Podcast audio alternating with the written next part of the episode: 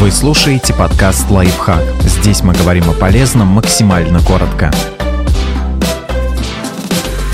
Что такое сострадательная усталость и как от нее избавиться? Частые срывы и нездоровые привычки – первые признаки этого опасного эмоционального состояния. Сострадательная усталость – это эмоциональное истощение, которое мы испытываем, когда несем в себе боль и страдания других людей. Сострадательную усталость можно описать как цену, которую мы платим за свое неравнодушие к тем, кому плохо. Мы расплачиваемся своей внутренней энергией за то, что относимся к чужим бедам как к своим собственным, или бросаем все силы на поддержку нуждающихся в помощи. Если вам знакомо это чувство, не стоит переживать еще больше. Существует несколько способов оставаться чутким человеком, не проваливаясь в сострадательную усталость.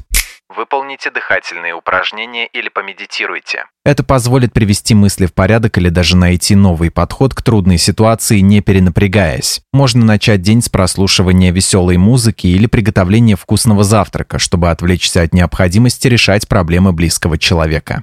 Переключите внимание. Сфокусируйтесь на своей жизни и найдите себе новое занятие, которое разбавит ваши будни. Если вы дадите себе больше пространства и слегка отстранитесь от переживаний близкого человека, то сможете избежать негативных эмоциональных эффектов сострадательной усталости.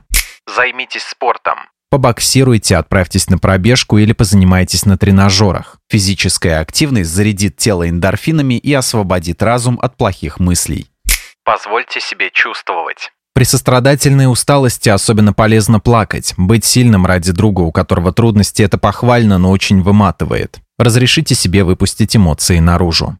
Найдите источник позитива. Например, поработайте волонтером в близкой вам по духу благотворительной организации. Иногда нам нужно переключиться с негатива на что-то продуктивное и вдохновляющее.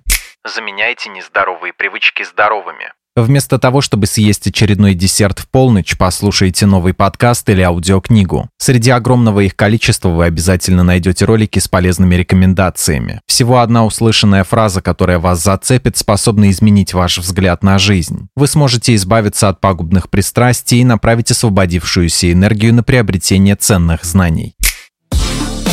Подписывайтесь на подкаст «Лайфхак» на всех удобных платформах, ставьте ему лайки и звездочки, оставляйте комментарии. Услышимся!